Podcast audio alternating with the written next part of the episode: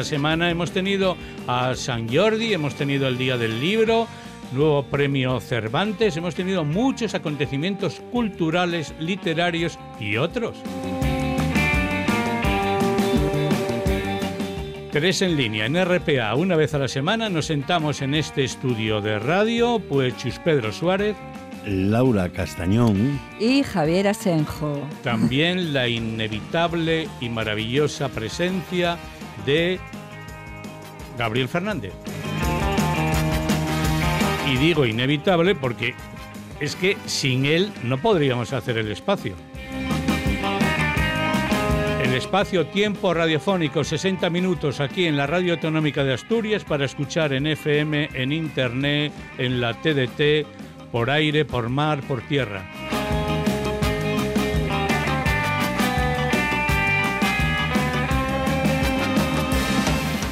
Y con la pluma ya dispuesta, Laura Castañón.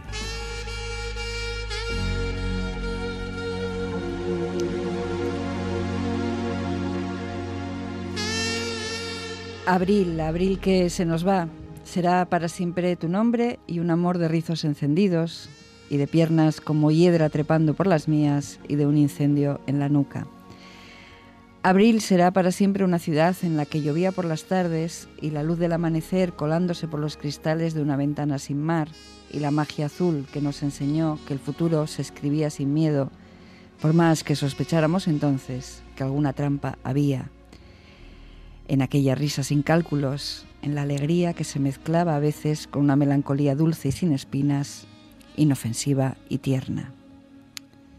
Y es tan tentador reeditar ese tiempo. Sabemos, sin embargo, porque la vida ha ido enseñándonos a hacerlo, que es mejor no ceder a la soledad como coartada. Don't kick the dust, decía la canción. A veces, para salvar los días felices en el recuerdo, lo mejor es dejar que se cubran de una generosa capa de polvo.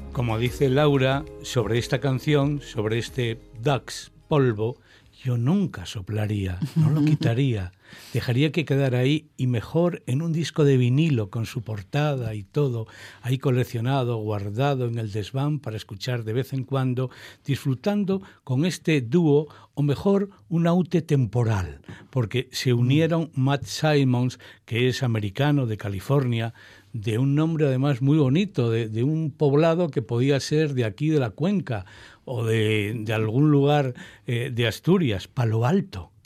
Palo Alto suena muy bien, podría ser una localidad asturiana, pero está en California. De ahí es Matt Simons, que digamos que su primer éxito lo tuvo por aquí, por Europa, por Holanda, en España también, con una canción Catch Relays.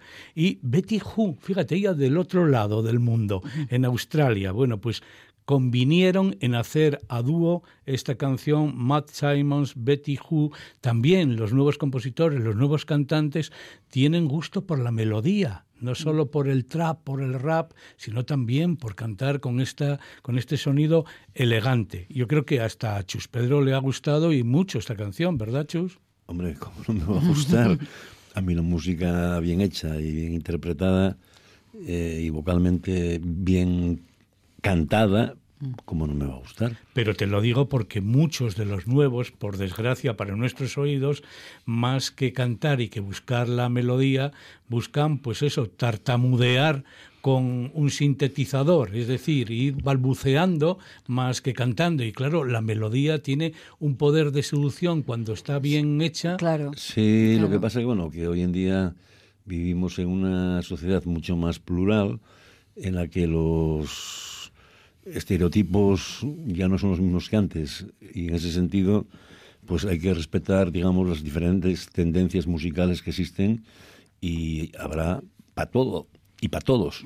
Además hay una ventaja, también es cierto. Antes, si uno no tenía eso que se llamaba voz, chaval, tú tienes no, no tienes voz para cantar, mm. déjalo. Pero ahora hay muchos que sí tienen talento creativo, que hacen buenos textos y que mm, les impide, bueno, pues por lo que sea, no tienen condiciones para cantar, pero sí para decir.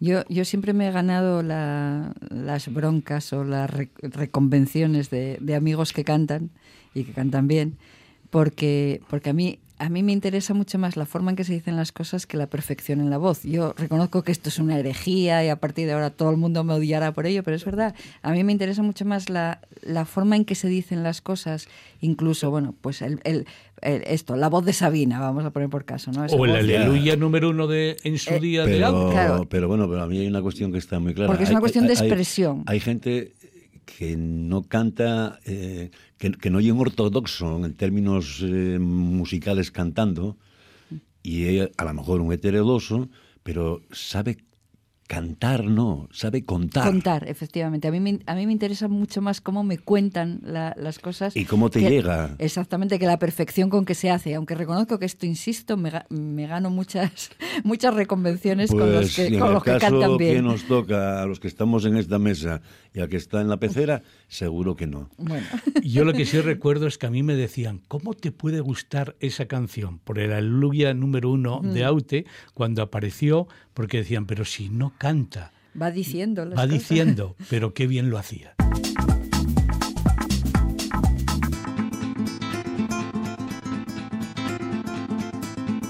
Hace 40 años podíamos tener al alcance de nuestro tocadiscos pues canciones, por ejemplo, de Aute y de otros más. Escucharemos algunas, pero también vamos a leer las noticias que teníamos en estos diarios que tenemos hoy encima de la mesa.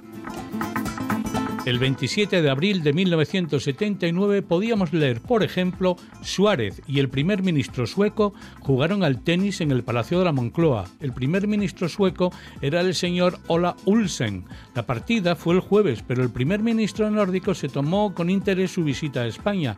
Finalizó el encuentro y entonces se reunió con Suárez y departieron amistosamente. Pero llegó el martes el primer ministro y el sábado por la tarde tenía prevista una visita privada a Toledo.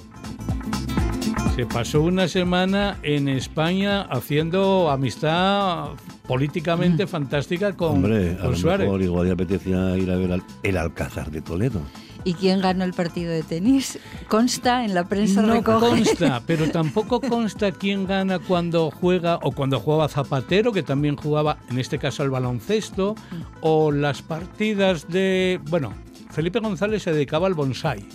y decían que con arte. Y, al billar y, esas cosas, hombre. ¿Sí?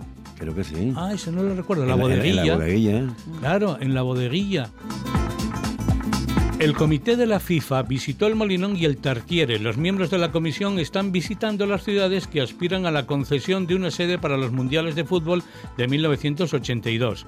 El Molinón reúne todos los requisitos para optar a una sede. El Tartiere no. En Buenavista contaban los medios, solo estuvieron cinco minutos. No entraron ni en los vestuarios. Se limitaron a pisar el césped para dar un vistazo a la tribuna y salir a la calle. La impresión fue desalentadora, pero tendrá una oportunidad si se realiza la ampliación y reforma del Carlos Tartiere. En el Molinón tendrán que habilitar espacio en una tribuna para 1.400 periodistas. El centro de prensa se ubicaría en el pabellón central de la Feria de Muestras.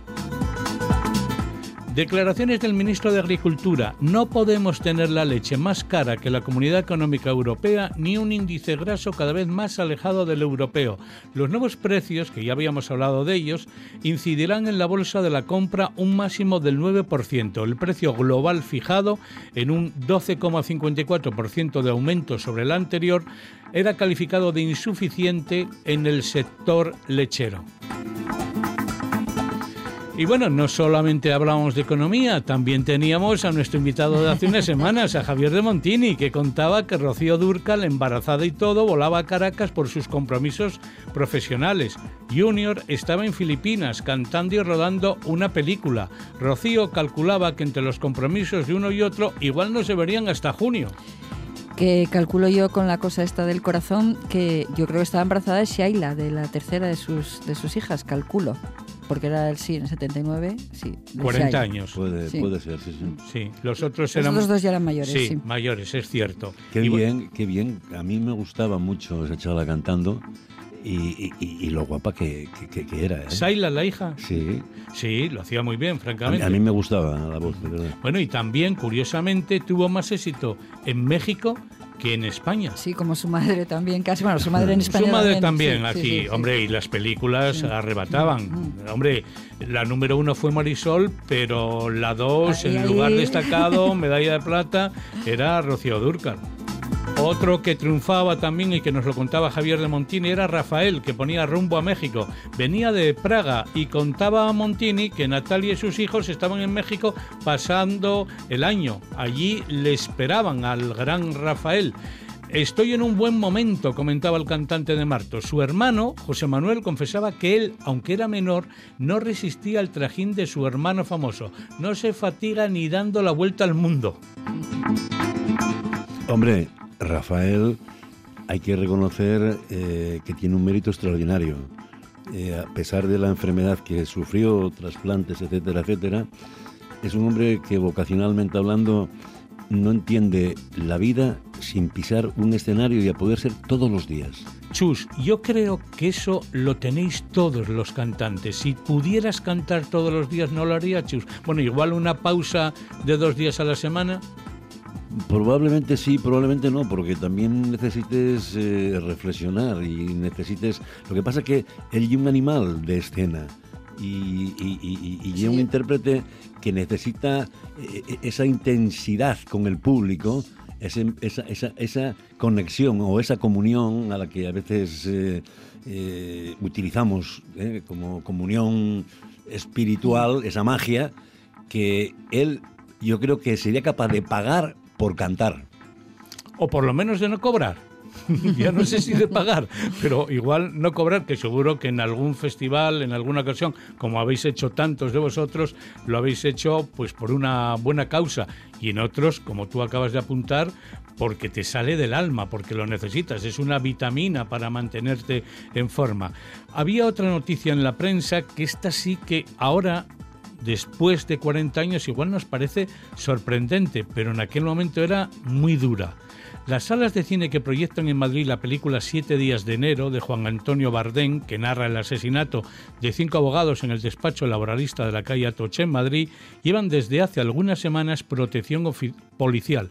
Y hoy llegué a ver a una de esas lecheras de la policía delante de un cine en Madrid que efectivamente estaba allí en la puerta a la entrada del cine porque proyectaban esta película que, era una película también con componente documental. Sí, era documental, sí. hace Yo volví a verla no hace demasiado tiempo. Yo la vi en aquellos años. Mm.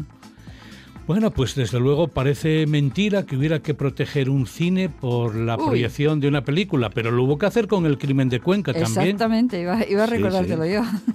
que no, no solamente pasó con esta película, pasó con más. Y hubo gente que tuvo mucha suerte que a la hora del, del atentado o del asesinato, eh, casualmente no estaba en el despacho. A mí siempre me impresionó y me fijo en la placa y todavía el día de hoy si paso por allí, por la calle Atocha, porque sabéis que al lado hay dos lugares míticos, uno el Teatro Monumental y otro enfrente pues una cervecería o cafetería que decían que tenía de los mejores bocadillos de calamares de Madrid.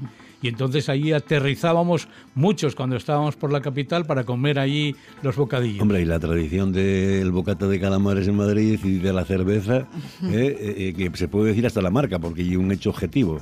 La cerveza que más se consume en Madrid es Mau. Es, verdad, es verdad. Al igual que en Andalucía y Cruzcampo, al igual que en el Mediterráneo y Edán. O Estrella Galicia. claro, Estrella Galicia en Galicia y San Miguel, por ejemplo, en, en, Euskadi, en el País Vasco.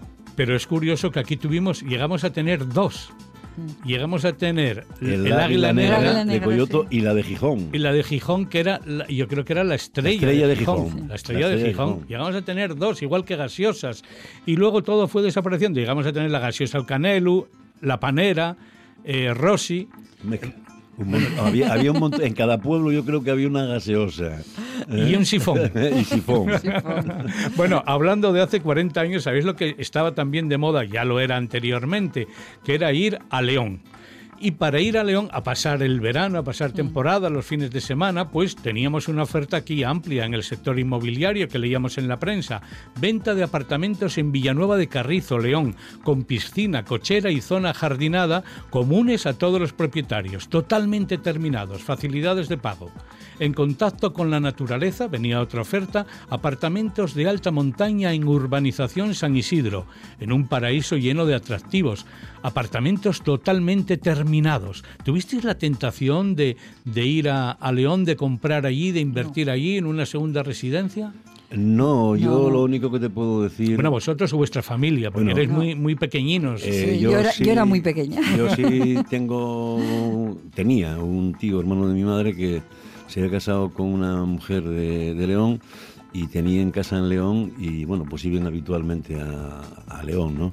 Pero sí es cierto que en aquellos años y con el tema de la minería y con el tema de ir a secar, era pues era imprescindible eh, cambiar de clima, de la humedad, aquella que teníamos y que tenemos en nuestras Asturias, y la gente pues iba pues a Valencia de Don Juan, eh, iba a La Bañeza, iba a Mansilla de las Mulas, eh, iba a muchos pueblinos de aquella zona que después de años como además los asturianos somos un poco, en algunos casos, unos más y otros menos, un poco baballos, eh, era, era tan barato eh, una cacipla de vino que costaba igual una peseta y el minero de turno, no todos, pero sí algunos, y pues bastantes. ahí va un duro. Ahí va un duro, chaval.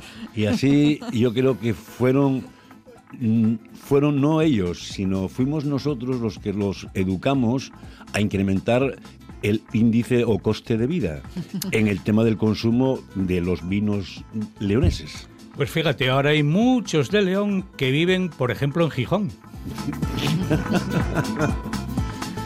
Esta tarde, leíamos en la prensa, a las 8 José Ramón Olayo presenta su álbum en el Salón de Actos de los Padres Dominicos de La Felguera, dentro de los actos del 25 aniversario de Radio Juventud, álbum producido por Juan Pardo. En la primera parte de la gala, actuación del grupo de música sudamericana Alpaca.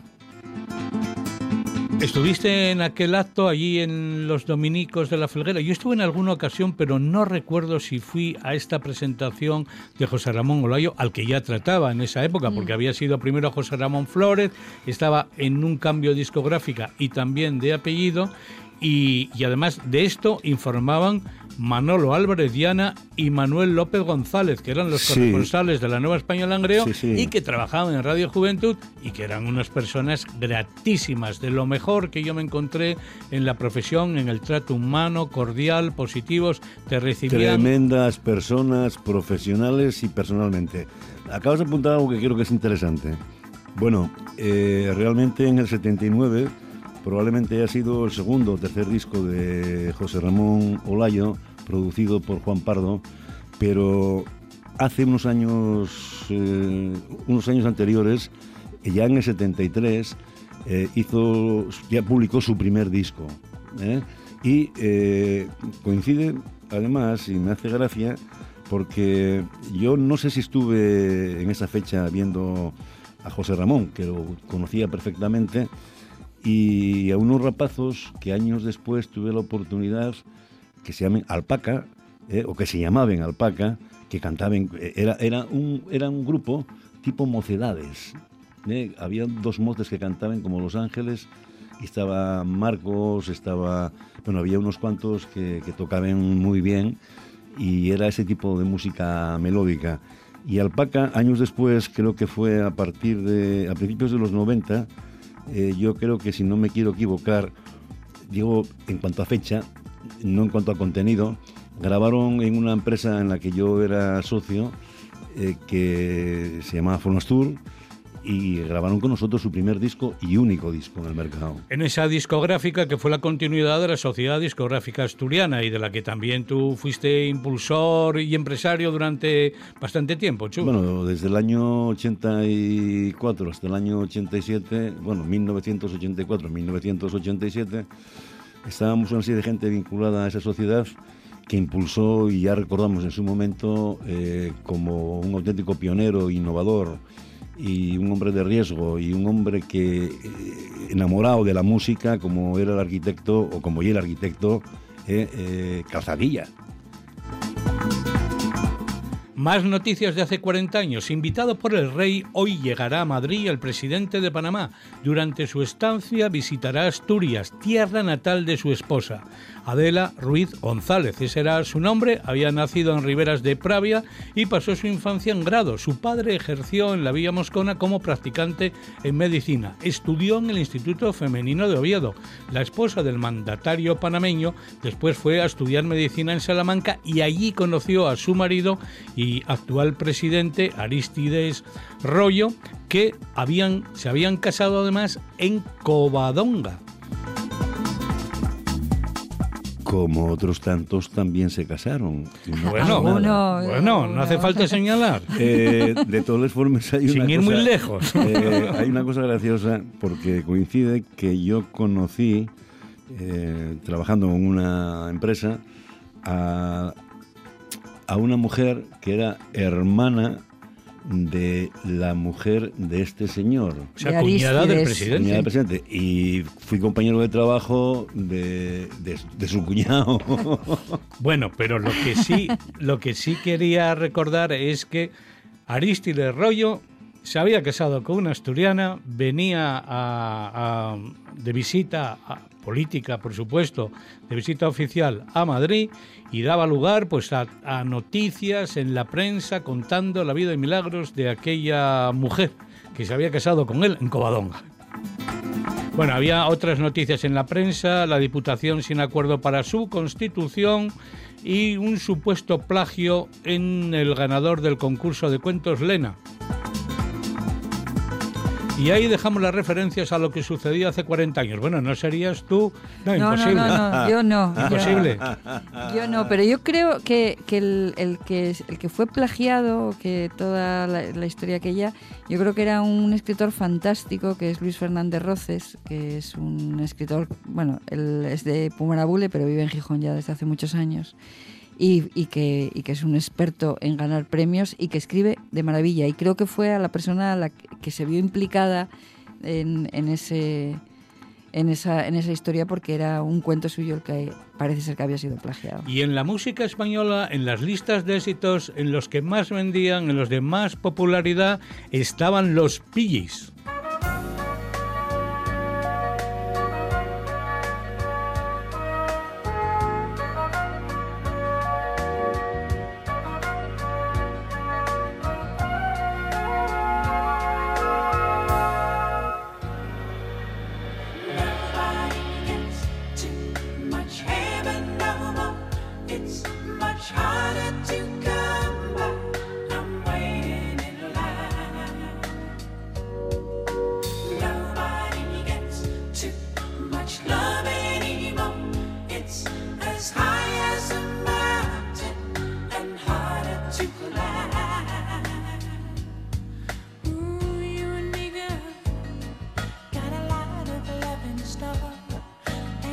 through you and it flows through me, and I love you so much more than my love.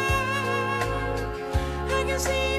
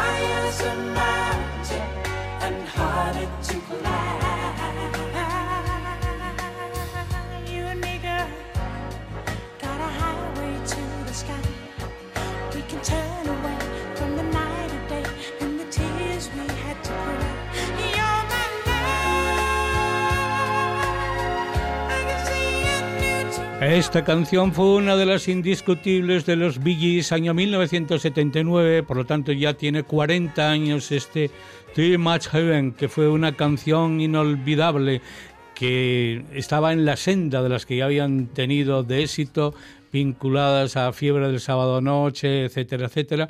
Pero este álbum, Spirit Having Flown, fue una buena recopilación de canciones que brillaron y mucho. Pero es curioso, porque 10 años antes, en el 69, es decir, hace 50 años, estaba en la cima de la popularidad uno de los Bee el más joven.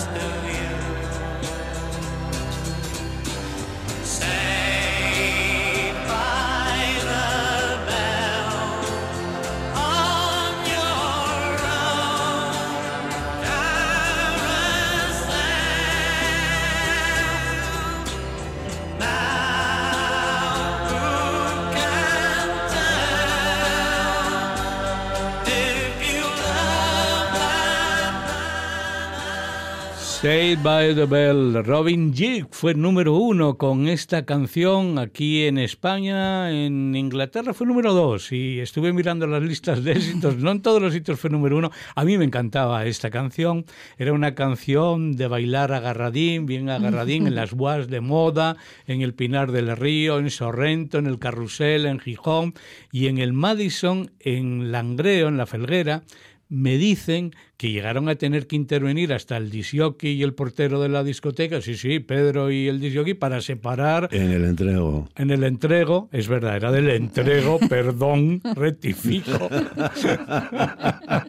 ¿Cómo puedo confundir? Estaba yo diciendo la felguera, la felguera, pues va a ser el, entrego, pero bueno. En, el Madison estaba el Gilman, eh, en el Madison estaba... En la felguera, en la felguera estaba el Gilman. En, la felguera, en la felguera El cero de Bes, que era donde pinchaba el, yo. El cero de Bes, estaba el Gilman, eh, después había también otra, estaba el Manacor, que era una pista de baile, donde se festejaban las fiestas de San Pedro, eh, donde era la. Pero tú, ¿dónde, ¿dónde estabas bailando?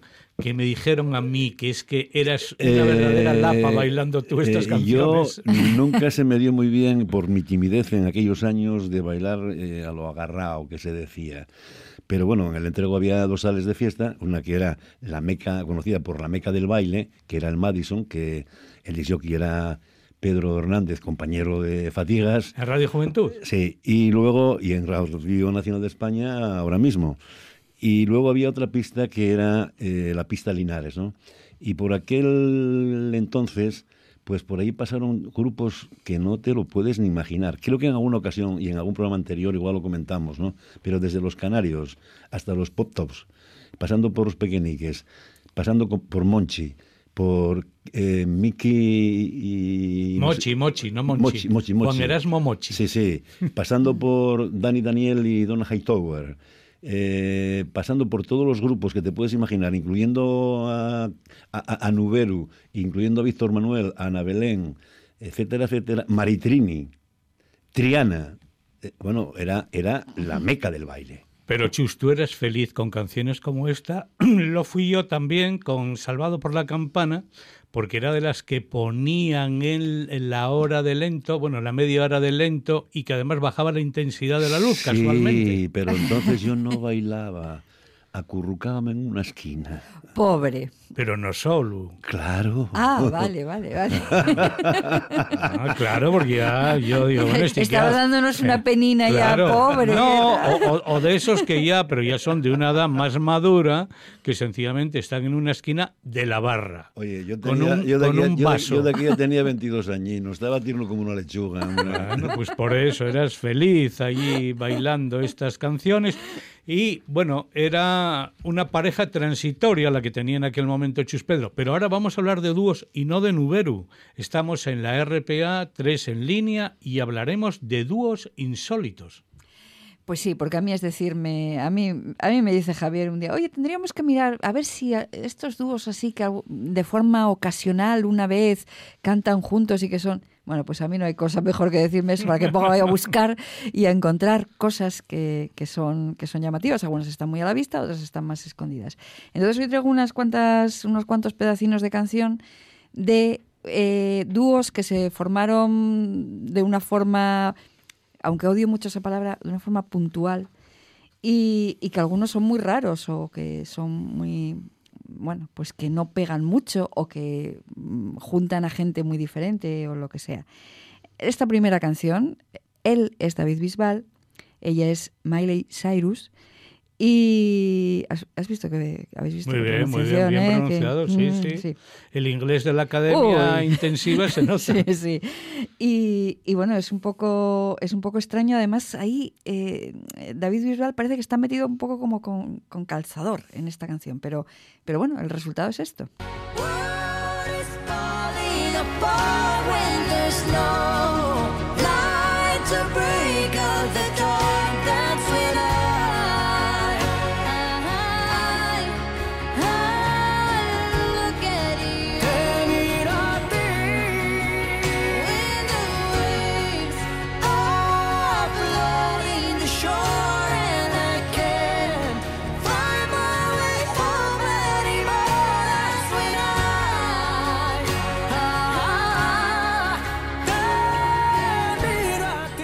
Te miro a ti, cantaban estos dos y no son los únicos que se han reunido en un momento determinado para cantar. Los que vienen a continuación, a mí esa canción me gustaba muchísimo y me parecía muy divertido el vídeo y, y me daba muy buen rollo. Eh, son Paul McCartney y Michael Jackson cantando juntos.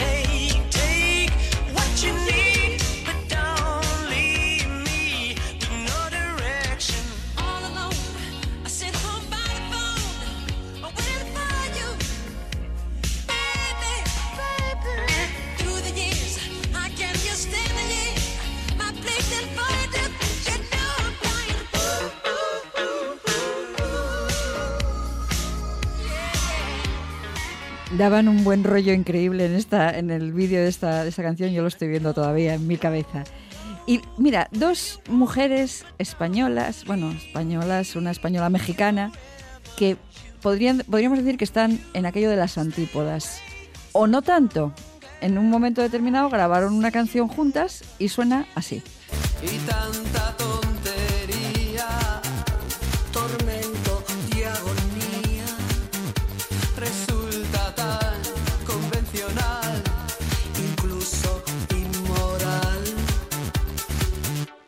Absolutamente.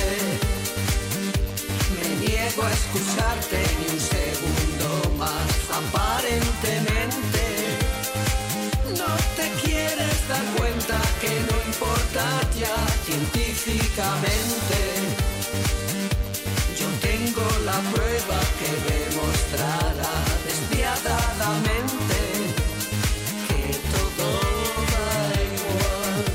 Pues eran, sí, eran Alaska y era Sara Montiel, ahí las dos cantando juntas en una canción que yo creo que les iba muy bien a las dos. Suena raro, pero...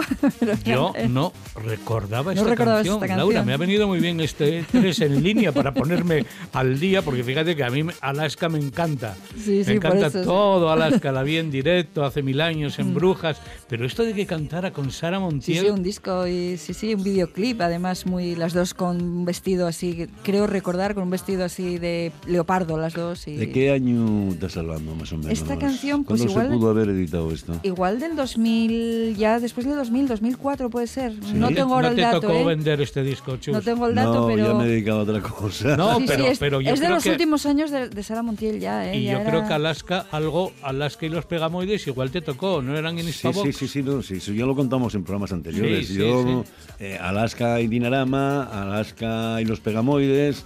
Y eh, Alaska, y Alaska. y esto que suena. A ver, pasará? ¿Qué misterio habrá? Puede ser mi gran noche. Y al despertar ya mi vida sabrá algo que no conoce.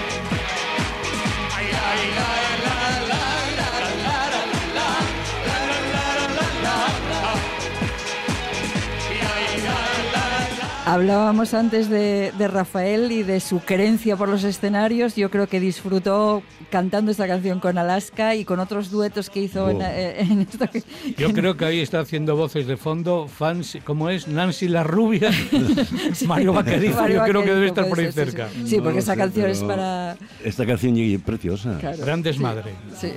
Sí, bueno, mira qué bien. Bueno, pues mira, os traigo otra aquí, que esta no sé de dónde la he sacado, es de una actuación. Y, y esta sí que no la recordaba yo, pero al buscar me encontré, me encontré esto. A ver si identificáis a estos dos que cantan. Que si no la miras contigo se enfada. Me ha dicho la luna que ya no la mira cuando te ilumina por la calle escuela y que tú te paras en esa ventana y los días rotos en la cara. Me ha dicho la luna que ya no la mira cuando te ilumina le vuelves la cara. Me ha dicho que si no la mira contigo se enfada.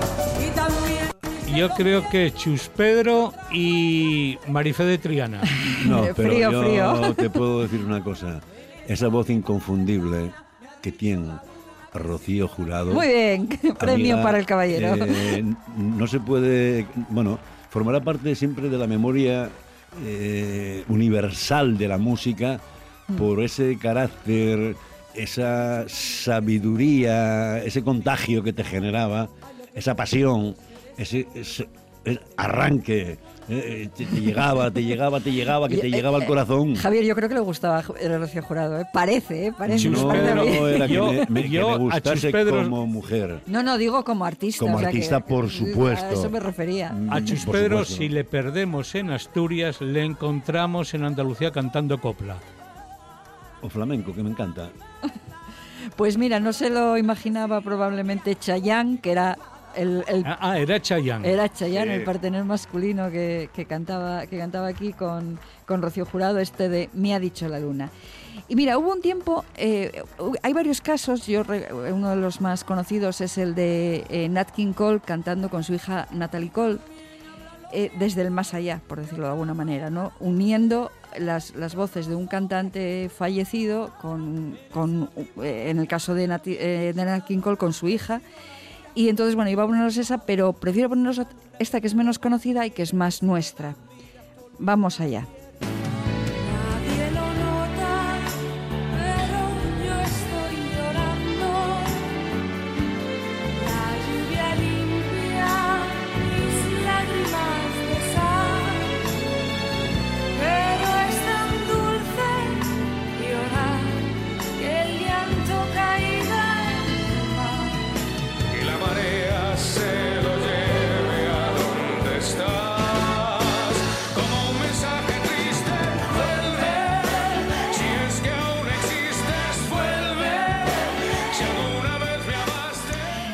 Voz, ¿eh? Qué voz tan Otra- nuestra y Otra, tan... otra voz inconfundible. Exactamente, Nino Bravo cantando con su hija, con su hija Eva, Eva Ferri, que es la hija que nació después de la, de la muerte de, De del- él. del- del- en, accidente, de, de de- de tráfico. Esta niña no había nacido todavía y, y se reunieron ¿Puedo re- contarte, las voces. ¿puedo Bueno. contarte una anécdota? Sí, sí, claro. O os puedo contar una anécdota que me pasó.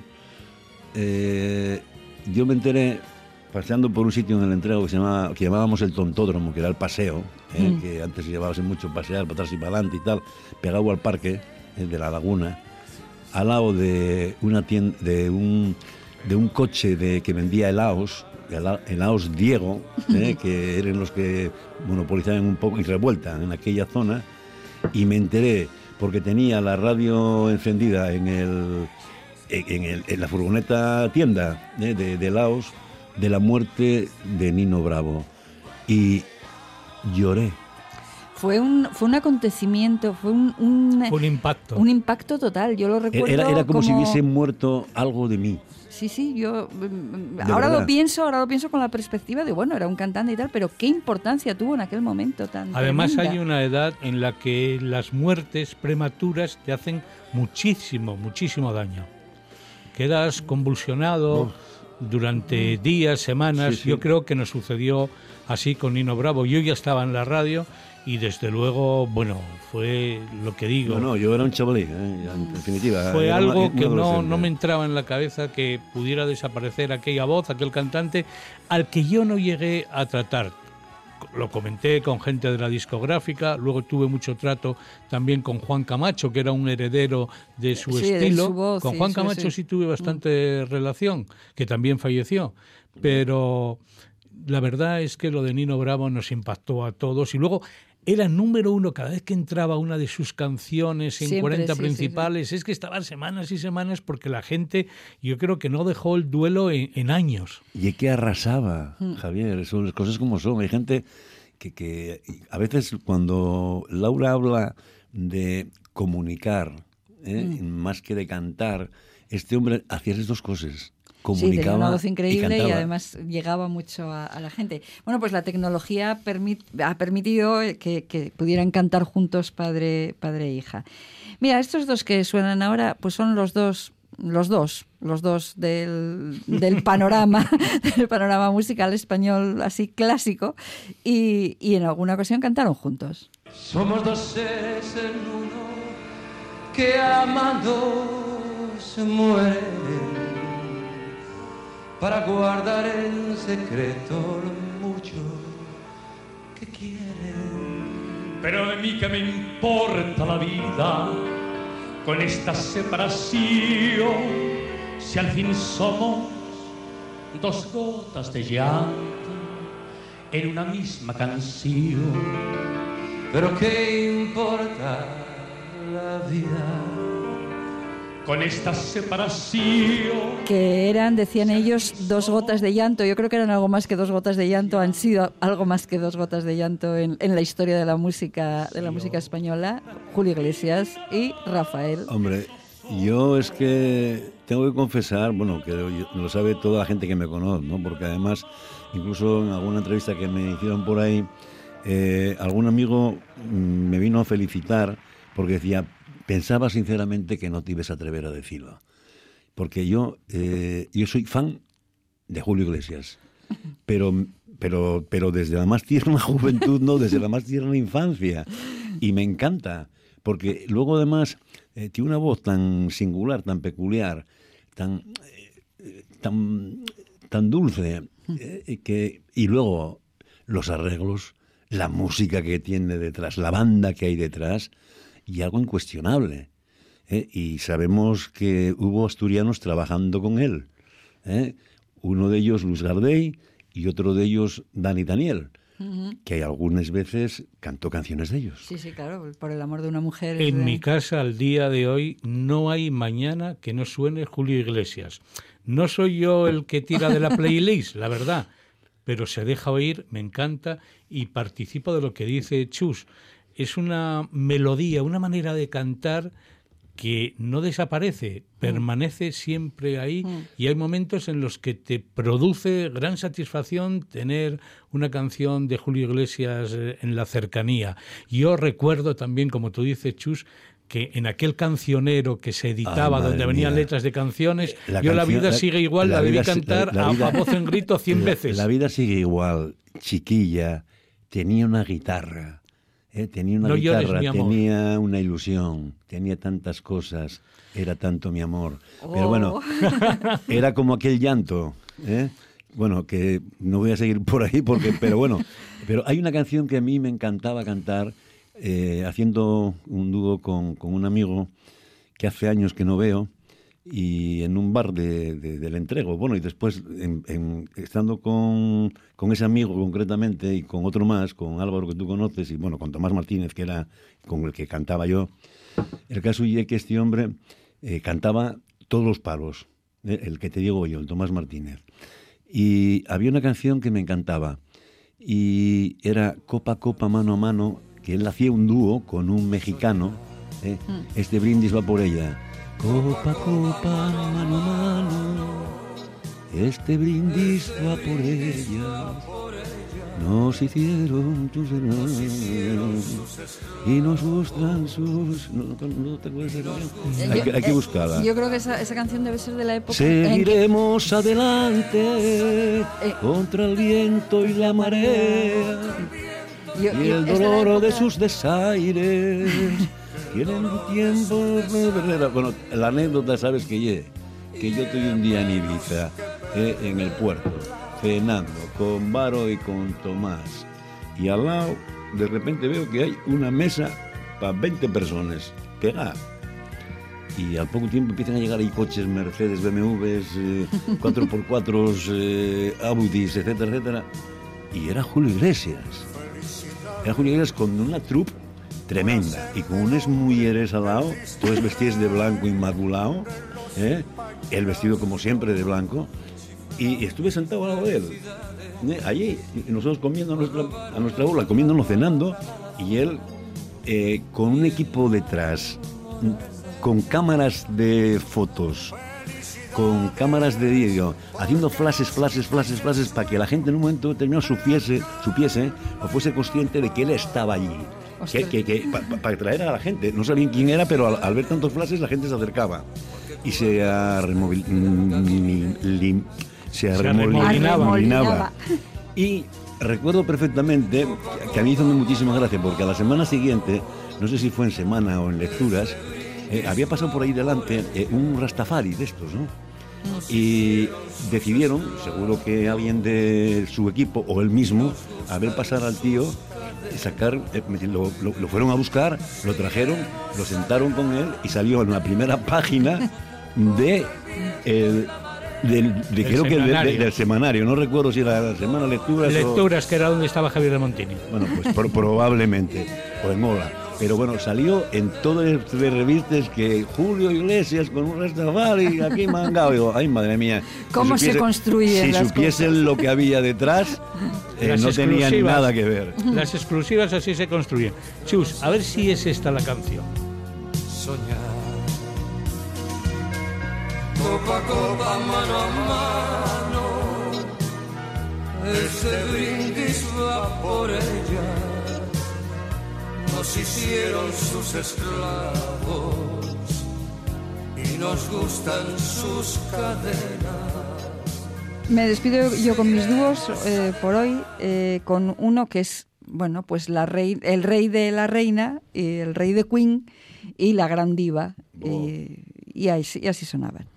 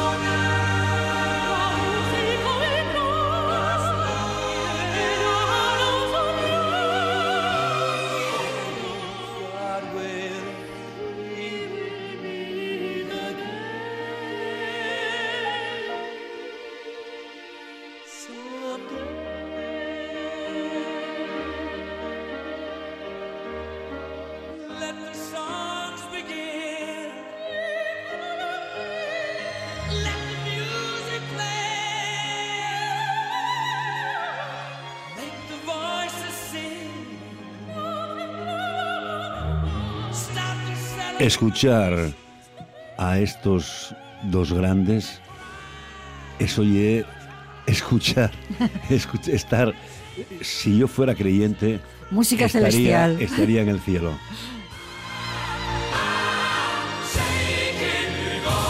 Bueno, también podías haber estado en Barcelona, que esta semana fue San Jordi, San Jorge, Sí, sí, y ya sí. sabes que hay una tradición, regalar una rosa Y un libro. y un libro. ¿Qué libro has regalado, Laura?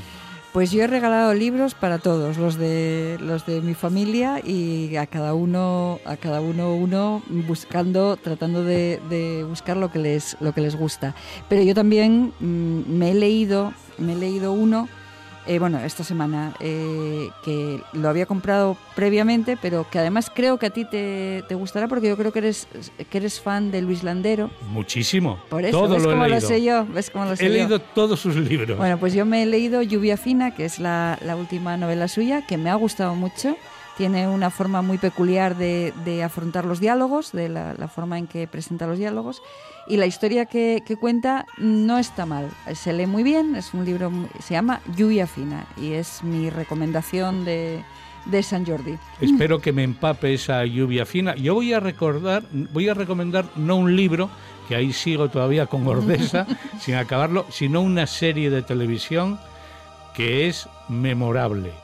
Su título Justo antes de Cristo. Sí, sí, sí, sí. Bueno, Y, y hay un capítulo, el último, Cornelio Pisón, que es imprescindible. Bueno, además yo creo que algún parentesco tiene con Gijón. Cornelio Pisón. vosotros Y tú en el cine, habláis Chus. de varias cosas y yo tengo que decir que el día 23, el día de Cervantes, el día del libro, el día de San Jordi, regalé 27 rosas. Eso es, eso es regalar. 27 rosas a 27 compañeros de trabajo. Hombres o mujeres. Me dio lo mismo. Chus, como no te van a querer ahí en Cantadera, y- en Cantadera y te que- quieren, vamos, te van a poner una, tengo- estatua tengo- como a Tino Casal. Y tengo que deciros que esta Semana Santa, pues estuve releyendo algo que leí siendo muy joven, muy joven, que me descubrió la picaresca, que fue el Lazarillo de Tormes. Hombre, es una... es Y estuve después leyendo un par de librinos pequeñinos de una editorial que era CIS, Mm. que se llamaba El Mercado y la miseria de los zapatos, que fue lo que en mí hizo generar conciencia social. Pero hay una frase que ya anónima que sí os quiero decir recordando el día del libro.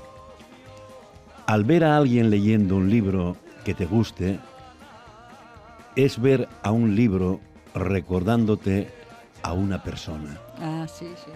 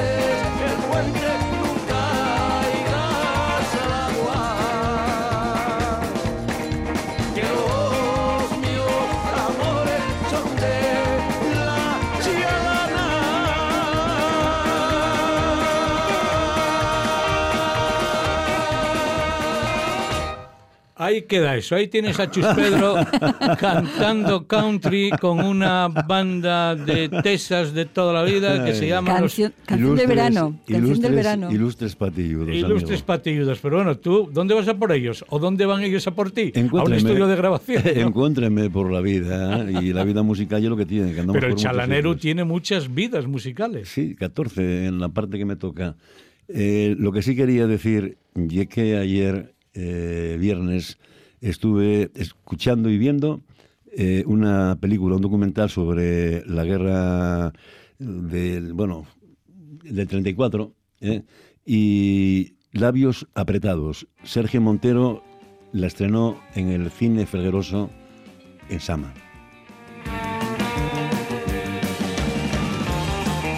Bueno, ayer viernes hace unas horas, hace nada, porque aquí estamos en, inici- iniciando este sábado, como siempre, todas las semanas a esta hora, entre las doce y media, la una y media, entre el viernes y el sábado, mejor dicho, ya sábado, pero bueno, hay muchos que todavía no se acostaron, que, siguen viviendo el, el viernes con intensidad. Por ejemplo, nosotros tres que estamos en línea aquí todas las semanas, Chus Pedro Suárez, Laura Castañón. Y Javier Asenjo. más la colaboración imprescindible de Gabriel Fernández. ¡Bravo! En una semana volvemos aquí a la radio pública de Asturias, la RPA, Radio del Principado de Asturias. Nos puedes escuchar en FM, en TDT, a la carta, en la web, de muchas maneras, de pie, sentado o tumbado.